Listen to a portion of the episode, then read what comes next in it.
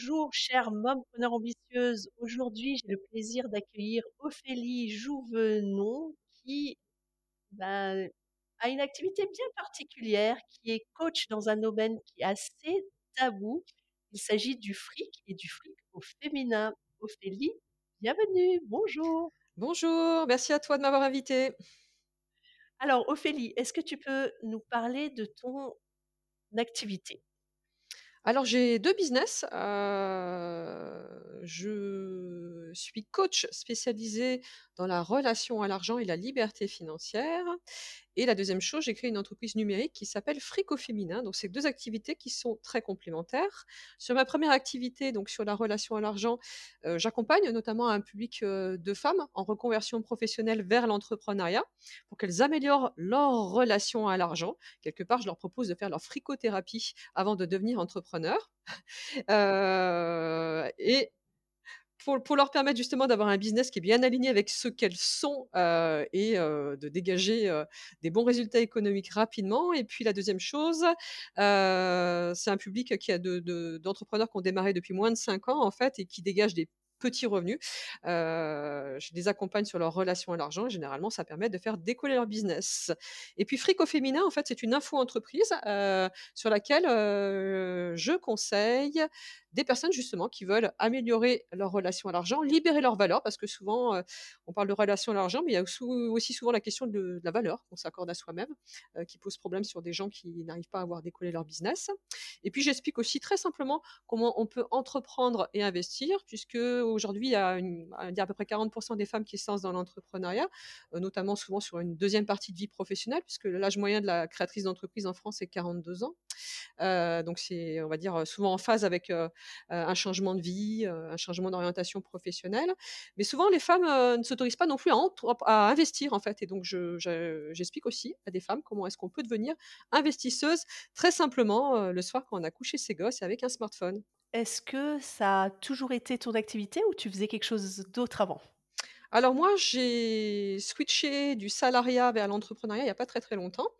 En fait, je suis économiste à la base, heu, de formation et pendant 20 ans, j'ai dirigé des structures d'appui à l'entrepreneuriat, au développement économique, à l'innovation, au financement. Donc j'ai fait partie de ces rares femmes dans des milieux d'hommes de pouvoir.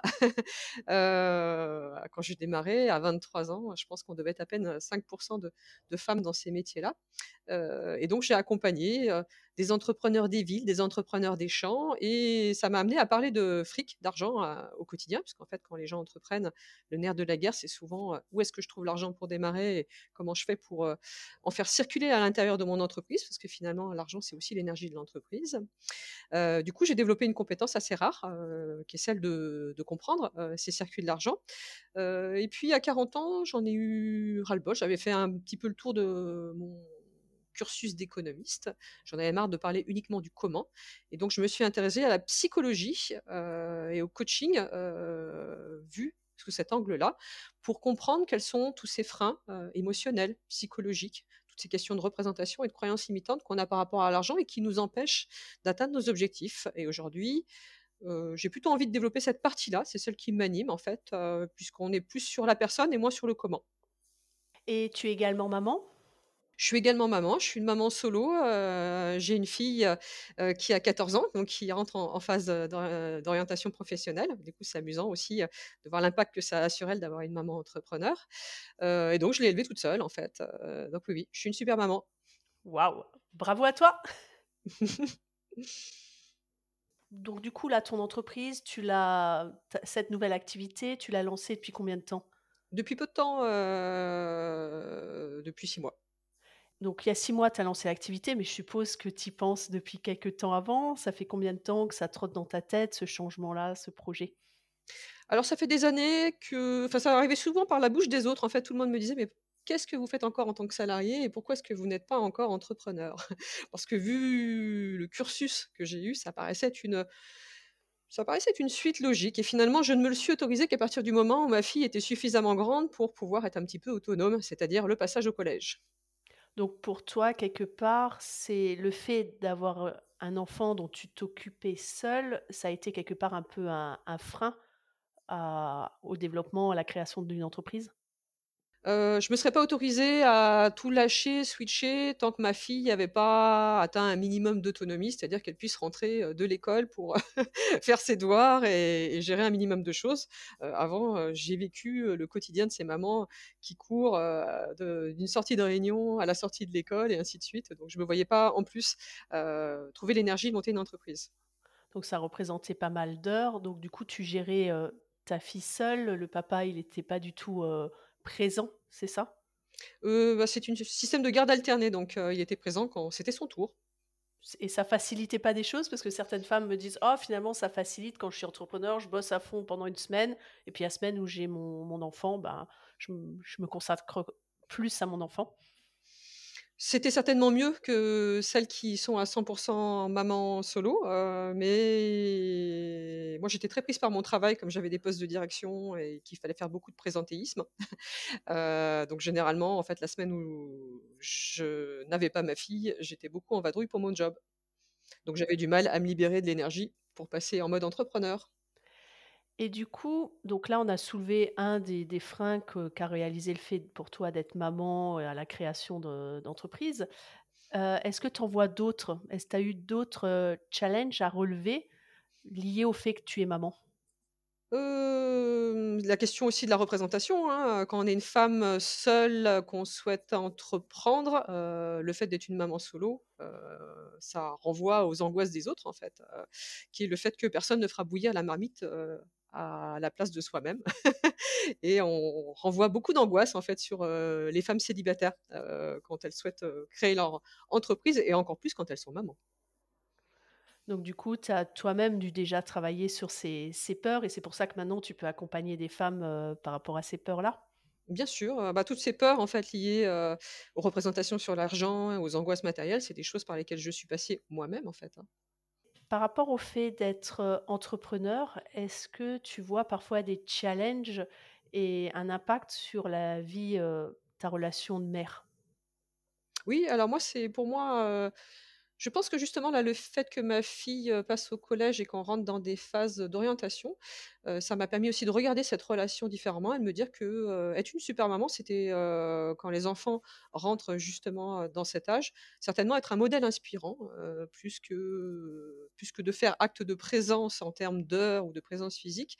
Ça m'a paru plus important de montrer la voie notamment, à la future jeune femme qui est ma fille, et de lui montrer l'exemple d'une maman inspirante, qui fait tout qu'elle a envie de faire, qui entreprend tout ce qu'elle a envie d'entreprendre, heu et qui construit son propre avenir professionnel en fonction de ce qu'elle est et qui ne subit pas le monde du travail, heu, comme pas mal de gens, heu, malheureux dans leur métier, en fait. Et est-ce que tu as une anecdote que tu aimerais nous partager du fait que tu es maman et entrepreneur? Est-ce qu'il t'est arrivé, des choses un peu cocasses ou, Et bah, moi, ma fille est ma première fan, en fait. Quand je disais que je souhaitais être un modèle inspirant, pour elle, ça a été une des plus grosses contributrices au projet à mon projet d'entreprise. Donc elle fait une classe arts appliqués et notamment, c'est elle qui m'a fait, mes logos, les visuels, de ma boîte et pour elle, c'est vraiment hyper valorisant à une période où justement, bah, souvent là, fin de collège, les ados ont beaucoup de mal à se positionner, ils sont dans une ambiance un petit peu morose, on va dire, à savoir ce qu'ils ont envie de faire. Heu, elle, heu, le fait de voir sa maman monter une boîte et de l'aider, pour elle, c'est vraiment quelque chose de très motivant. D'ailleurs, elle se destine peut-être vers les métiers du graphisme. C'est elle qui m'aide, heu, quand il faut que je poste des trucs sur TikTok, c'est elle qui me trouve des bons plans, parce que, je galère pour poster sur Instagram. Donc j'ai une spécialiste des réseaux sociaux à la maison et je me dis que, bah, finalement, elle va peut-être s'en faire un super job et je la laisse expérimenter tout ce qu'elle veut sur ma boîte parce qu'en plus elle est très bonne là-dedans alors que moi c'est pas particulièrement mon truc.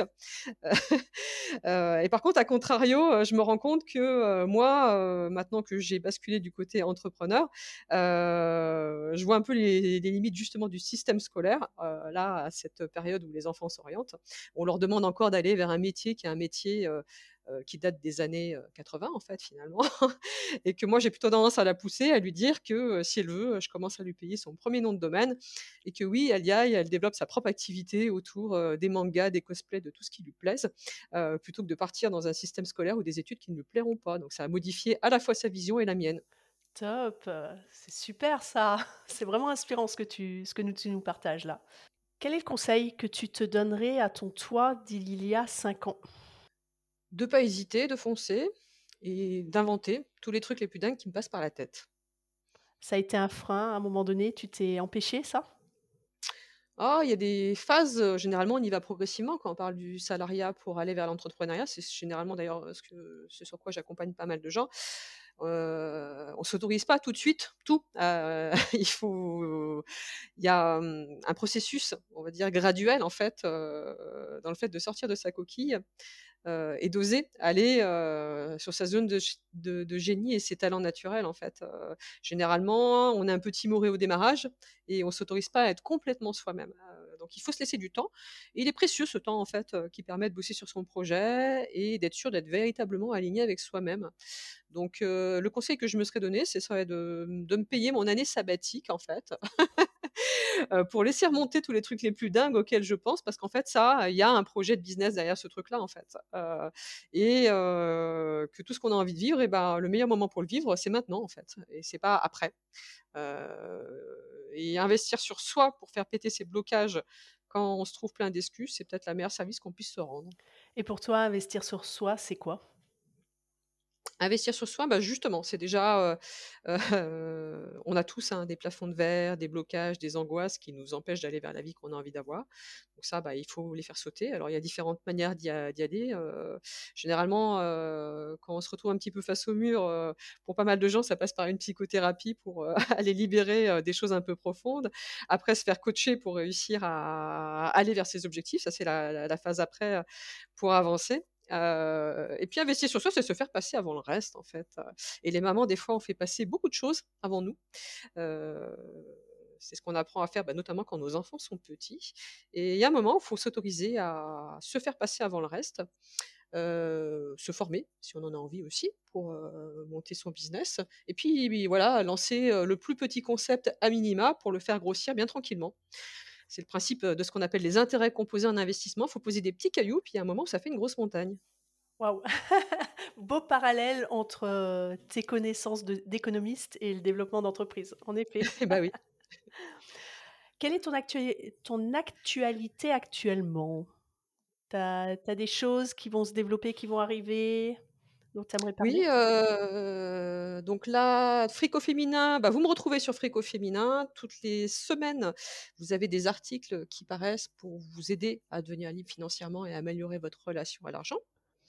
J'ai lancé moi aussi une chaîne de podcast, là, il y a peu, on va dire une quinzaine de jours. Ah, c'est tout frais, donc c'est vraiment une actualité, toute chaude. C'est une actualité fraîche. Après toutes les semaines, je publie chez d'autres. Là, aujourd'hui, je suis publiée chez libertéfinancière.ch qui est, un site de référence, en Suisse. J'ai des voisins suisses, justement sur les femmes et la relation à l'argent. Je vais développer la partie vidéo de Frico Féminin, donc la chaîne YouTube, TikTok, Instagram en version, vidéo. On va se lancer, on va dire, au mois de mars et je fais les premiers programmes collectifs, en présentiel et en distanciel pour une association qui s'appelle Femmes et Territoires, qui est une association de femmes entrepreneurs, au mois de février. Donc après vous retrouverez, ce type de de programme en ligne, sur Frico Féminin. Waouh! Plein de beaux projets et bravo à toi et quel est le conseil que tu donnerais? Parce que, tu me dis que tu as publié là, en Suisse dans Oui. un dans un journal, c'est ça? Ou dans un? Quoi? l'équivalent mais numérique en fait Oui, sur un site d'accord spécialisé. et heu, du coup, quelle est la démarche que tu as entreprise pour pouvoir les contacter? C'est eux qui t'ont contacté? C'est toi qui as fait la démarche? C'est moi, c'est moi à chaque fois, quand on démarre quelque chose en fait souvent on se bride justement parce qu'au début on n'existe pas et c'est vrai qu'au début on existe peu puisque, heu, quand on démarre un business, on est personne, aux yeux des autres. Mais il faut s'autoriser justement à oser aller vers les autres en leur expliquant qui on est, ce qu'on veut faire, notre singularité et en leur proposant de leur donner quelque chose. Donc là, c'est quelque part un peu du contenu, du témoignage, quelque chose qui va dans le sens en fait de l'objectif de la personne qui qui va vous relayer et c'est comme ça, hein, en bâtissant ce type de partenariat en fait qu'on voit aboutir, heu, son projet d'entreprise. Donc il faut, savoir donner pour recevoir et donner et recevoir et ça c'est très important aussi dans la relation à l'argent. Donc il faut s'autoriser à demander et il faut savoir donner. Et s'autoriser, oui, à à recevoir aussi. Parce qu'il y a certaines En personnes retour. qui demandent, mais qui, comme tu le disais, qui osent pas recevoir, quoi. Donc ça, c'est c'est aussi capital, quoi. Bien sûr et puis il faut pas non plus se limiter, sur, les personnes à qui on demande, parce que des fois on hésite entre guillemets à aller chercher ce que j'appelle des «gros poissons». Mais, le gros poisson que vous allez chercher au démarrage alors que vous êtes tout petit, bah, finalement vous allez grossir même sans vous en rendre compte et à un moment où c'est le gros poisson qui va vous rappeler et ça y est, moi j'ai fait ça pendant 6 mois, d'expliquer qui j'étais et de demander à mettre en place des partenariats. Puis finalement, bah, j'en suis arrivée à la phase où les partenariats arrivent tout seuls vers moi. Donc, il faut s'autoriser à à lancer des choses, à ne pas voir ça comme un jugement de valeur, mais se dire qu'en fait, on a posé le petit caillou qui fait qu'à un moment ça reviendra et un projet d'entreprise, c'est beaucoup de petits cailloux posés, un petit peu ingrats au démarrage, mais comme je le disais, c'est ces petits cailloux qui vont constituer la montagne au bout d'un moment. Oui, puis parfois on veut on veut, comme tu disais, contacter un gros poisson et on s'imagine, avec ce syndrome de l'imposteur peut-être, on s'im s'imagine trop petit, on se dit: «Ah bah non, ils vont pas accepter», au lieu de se dire: «Bon bah, je leur propose et j'ai des choses à leur proposer et à échanger» et quand, comme tu disais, quand on donne, ben, on peut recevoir par la suite.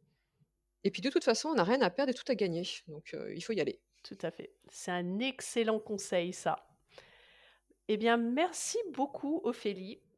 Merci à On a toi. appris plein de choses aujourd'hui grâce à toi et du coup, on retrouvera, heu, toutes les moyens de te contacter en descriptif du podcast, hein, heu, pour nos auditrices. Vous pourrez vous rendre là-dessus pour trouver, Off le fric non, Off le ah, redis-le, tu le diras mieux que moi. Le fric au fé Fric au fric féminin. au féminin, je voulais dire le fric, non, fric au féminin. Heu, de toute manière, on tape ça sur internet, moi j'ai testé aussi, on te trouve assez facilement. Tu commences à être bien, bien référencé et puis, hem et puis voilà, donc merci à toi. Merci à vous.